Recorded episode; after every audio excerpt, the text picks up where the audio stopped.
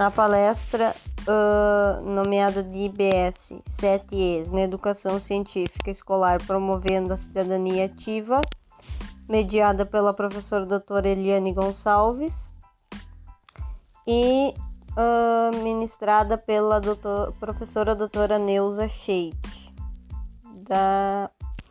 Nela foram apresentados três pontos principais, sendo eles a importância da educação científica, a, impor a importância da TIC e os sete Es, como eles são usados na escola e sendo que a autoavaliação está presente em todas as fases. As TIC elas são utilizadas também importantes no, durante o uso das tecnologias para se construir conhecimento sobre os conteúdos mais específicos e como facilitadoras do, do desenvolvimento da capacidade do raciocínio, da comunicação e argumentação fundamental dos alunos. E, na minha opinião, são de suma importância